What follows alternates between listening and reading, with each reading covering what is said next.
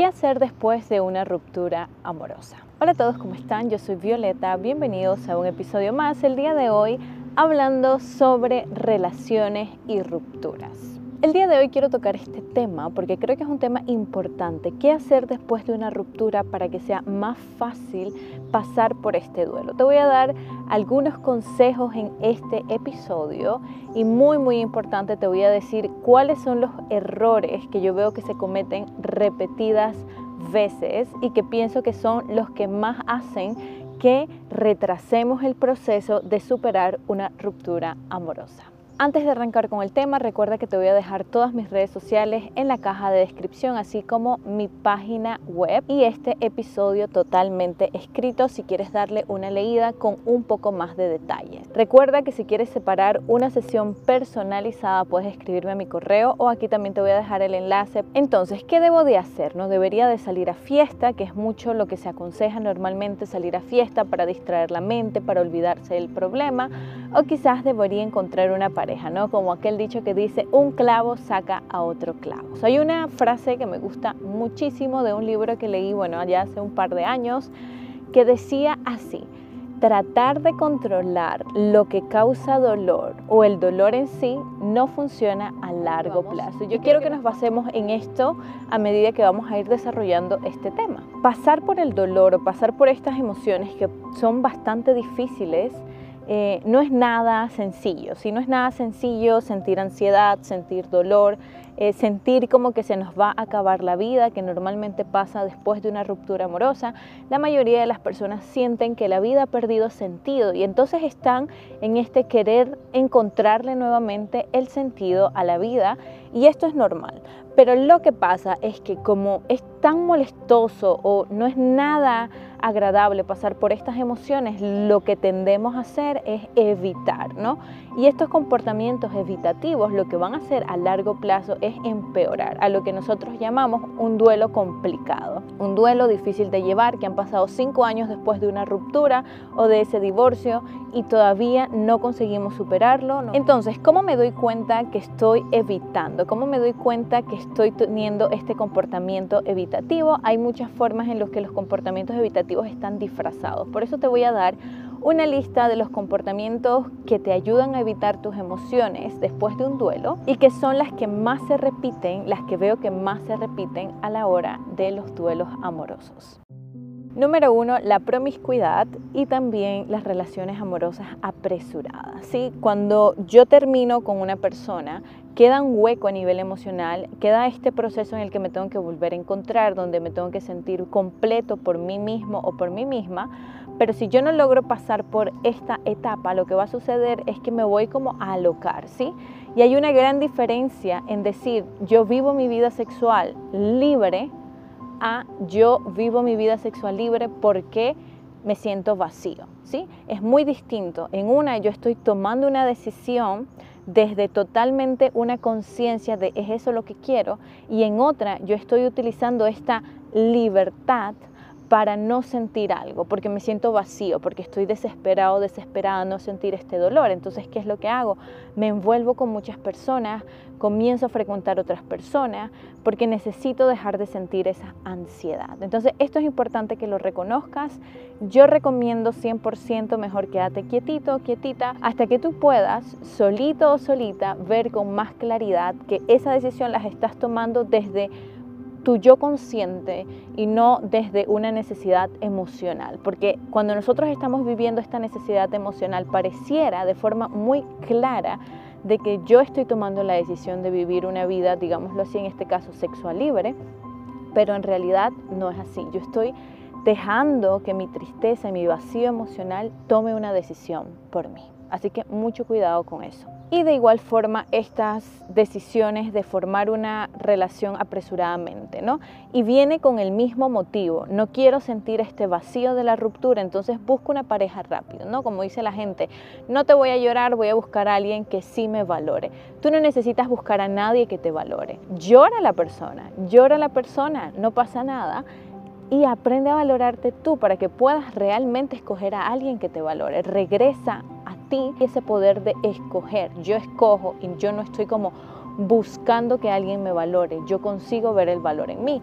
Y entonces está este dicho de un clavo saca otro clavo y esto lo que crea es muchísima confusión y no solamente tú te estás haciendo daño, sino que muy probable que la persona al lado tuyo vaya a sufrir mucho por esa decisión egoísta que estás tomando de decidir voy a comenzar una relación para no sentir este vacío que me ha dejado la relación anterior.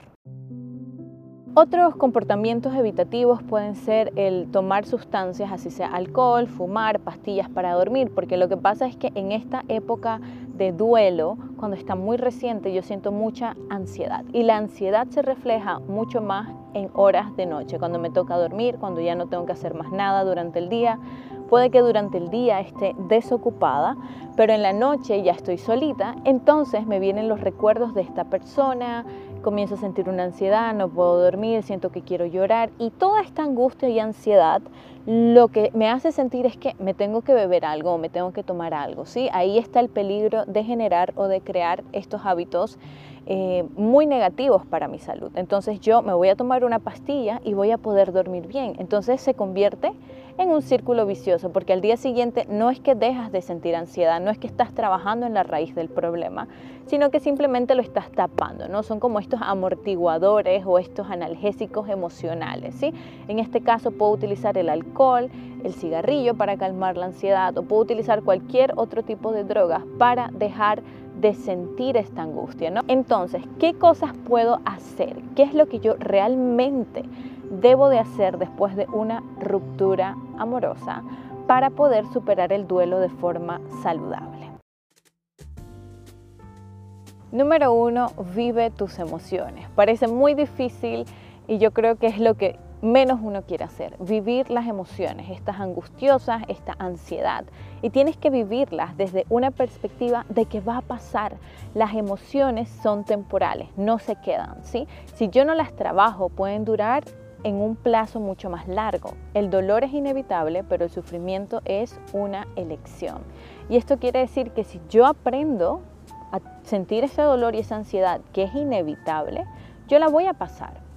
Sí, pero si yo me quedo, si yo decido quedarme en la emoción y quedarme en una posición de víctima, aunque parezca difícil, sí, cuando nos quedamos muchísimo tiempo, nos estamos quedando en una posición de víctima, entonces este dolor se va a convertir en un sufrimiento, en un sufrimiento que me puede durar años en poder curarme. mucha gente pues ya nunca decide tratarse este dolor que está sintiendo, este sufrimiento. En este punto, cuando hablamos de sentir mis emociones, de dejarlas estar ahí, Creo que es muy importante meditar, ¿sí? observar las emociones, observar de dónde vienen, ¿sí? vivir ese proceso. Permítete llorar, permítete pasar por estas etapas de llorar, de sentirte triste, de tomarte este tiempo para llorar sin vergüenza. No hay por qué sentir vergüenza o sentirse débil porque te duele. ¿Sí? Es más, es importante que seas consciente que el llorar hace parte. Y si tú te das la oportunidad de llorar, de soltarlo, decir, sí, me siento triste, sí, quiero llorar, y hay una aceptación respecto a lo que yo estoy sintiendo en esta situación, créeme que si tú te das una hora de llorar, así sea, te agarras el fin de semana para llorar, tú vas a ver que esta emoción difícil se va a amenizar, porque el llanto tiene su porqué. Si no es que solamente soltamos lágrimas por soltarlas, sino que cuando yo estoy llorando también hay una respuesta en mi cuerpo a nivel fisiológico, a nivel químico, y es importante vivirlo, porque si yo me trago esa emoción, si yo intento huir de ella o distraerme para no llorar porque no se merecen mis lágrimas, la única persona que se está haciendo daño soy yo. Entonces, en este caso, si tú eres consciente, voy a llorar porque necesito, porque es parte de mi proceso, porque no hay nada de malo, porque si hay lágrimas para llorar es por algo, ¿no? Si no, no existieran. Y no me tengo que sentir menos o débil por llorar. Y asimismo con otras emociones como el rencor, como la rabia, como la envidia, como eh, esta, mm, la ira, Todas estas emociones se tienen que trabajar, pero de igual forma las tengo que vivir. No puedo no vivirlas, no puedo saltármelas, no puedo decir, pues no las voy a vivir porque yo soy una buena persona y yo no siento rabia. No, siente la rabia, siéntela, vívela, pero dirígela, ¿no? Obsérvala, y poco a poco se va a ir transformando, porque como te dije, las emociones son temporales, no son infinitas, tú no te vas a sentir molesta por 10 años en la misma intensidad, sino que necesitamos trabajar. Si tus emociones perduran demasiado a lo largo del tiempo, pues también es otro trabajo que tenemos que hacer a nivel emocional. Número 2. Construye y regresa a tu red de apoyo. Esto se los he dicho un montón de veces. Tengo un episodio completo hablando sobre cómo construir una red de apoyo después de una relación tóxica o una relación abusiva. Les voy a dejar el link aquí abajo. Pero en este video solamente les voy a tocar eh, muy por encimita, ¿sí? Entonces, construir mi red de apoyo. La red de apoyo, somos seres sociales y yo me tengo que sentir completita yo, pero esta este sentimiento, esta sensación de estar completa viene de mi relación social o mis vínculos maternos y paternos. Entonces, si estos vínculos no fueron sanos, definitivamente yo no me voy a sentir completa. Si hubo algún problema en mis primeros vínculos sociales, yo los voy a reflejar en mi amor propio. ¿sí? Entonces hay como, es como, ¿qué es primero? ¿no? La gallina o el huevo. Y así mismo, somos seres sociales. Y si tú regresas a tu red de apoyo, si tú regresas a esas personas que te aman, te respetas, que puedes confiar, tú vas a sentirte mucho más fuerte. Entonces, Comienza a amar, a valorar y a respetar tu red de apoyo, a tu familia, a tus amigos, a las personas que sabes que están ahí incondicionalmente, porque es en este momento en el que tú necesitas sentirte apoyada y amada. Reflexiona en la relación. Sí, a medida que tú vas a ir sanando tus heridas, ¿sí? a medida que tú vayas sintiéndote mejor contigo, no quiero que simplemente eches para atrás y diga, esta historia se acabó, ¿no? Porque estás perdiendo la oportunidad de crecer y de aprender. Porque una relación se construye de dos, ¿sí? aunque sea una relación abusiva donde había un abusador, hay cosas que yo necesito como víctima que fui en esa relación aprender, que no sucedan de nuevo. La forma en la que yo necesito poner límites en mi relación, por ejemplo. Entonces, reflexiona sobre la relación en general y sácale todo el jugo a medida que vayas sanando, va a ser más fácil mirar a tu relación, mirar a esa relación y decir, aprendí de ella, ¿sí? ¿Qué cosas no voy a repetir? ¿Cómo, ¿Qué errores cometí al escoger esta persona? ¿Sí? ¿De qué forma me ha hecho crecer esta ruptura? Entonces hay muchísimas formas en las que tú necesitas aprender de esa relación. Siguiente punto, trabaja en el perdón. No es fácil y dependiendo de cómo fue la ruptura, ya sea que haya una infidelidad involucrada o ya sea de que, no sé, pudieron haber pasado muchas cosas, puede que yo tenga una culpabilidad hacia mí misma. Por ejemplo, las víctimas de relaciones abusivas tienen esta tendencia a sentir mucha culpabilidad, se culpan a ellas mismas y cuando van pasando el proceso de sanación, esa culpabilidad se ve reflejada en no puedo creer que me haya dejado tratar de esa forma. Fui una tonta por haber dicho que sí en tal momento. ¿Por qué dejé que me gritara de esta forma? Entonces me culpabilizo, me siento mal por eso. Y otras veces, pues yo voy a culpabilizar a la otra persona. ¿Cómo fue capaz de engañarme? ¿Sí? ¿Cómo es posible que haya destruido el matrimonio o la familia tan bonita que teníamos? ¿Cómo fue capaz de no valorar ni siquiera a sus hijos?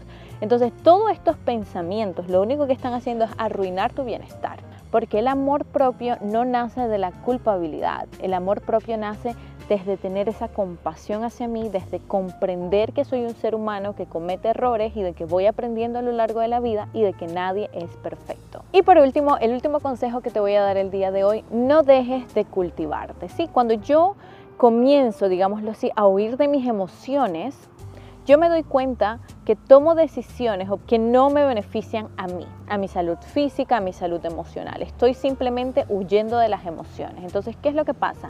Me dejo de cultivar.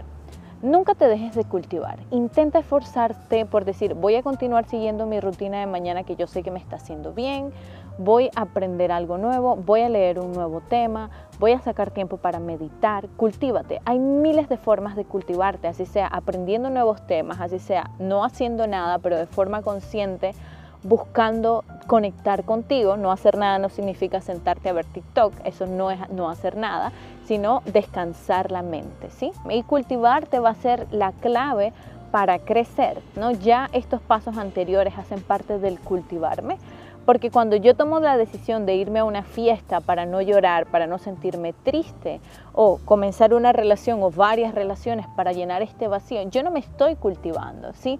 Yo me estoy degradando. Y no tiene que ver con la acción de ir a una fiesta. Ir a una fiesta no es degradarte o tener una relación abierta tampoco es degradarte. Yo me degrado cuando yo voy en contra de mis valores, cuando yo hago lo que yo no quiero hacer por saciar una parte a nivel emocional que no está bien o un hueco cuando estoy huyendo. Eso, en ese momento me estoy degradando y esa es la gran diferencia entre una cosa y la otra. Dos personas pueden estar haciendo la misma cosa y una persona simplemente le está pasando bien y otra se está degradando porque está yendo en contra de sus necesidades emocionales, está huyendo de esas necesidades emocionales, pero para poder saciarlas, sanar y cuidarte, necesitas conocer tus necesidades emocionales y no las vas a conocer hasta que no conectes con tus emociones. Así que no huyas de ellas. Y bueno, esto es todo por el día de hoy. Cuéntame si has pasado por alguna experiencia de ruptura o si estás pasando por una experiencia de ruptura. Recuerda que puedes agendar una sesión personalizada conmigo o hacer parte de un programa completo de recuperación de ruptura amorosa. Tres meses y medio totalmente completo, sesiones todas las semanas, folletos, lectura. Y lo mejor es que es personalizado. No es un curso pregrabado, sino es cara a cara tú y yo. Así que te voy a dejar toda la información aquí abajo. Espero que te haya gustado este contenido. Dejar tu like y suscribirte para apoyar este tipo de contenido. Yo soy Violeta Martínez y nos vemos en un próximo episodio. Chao.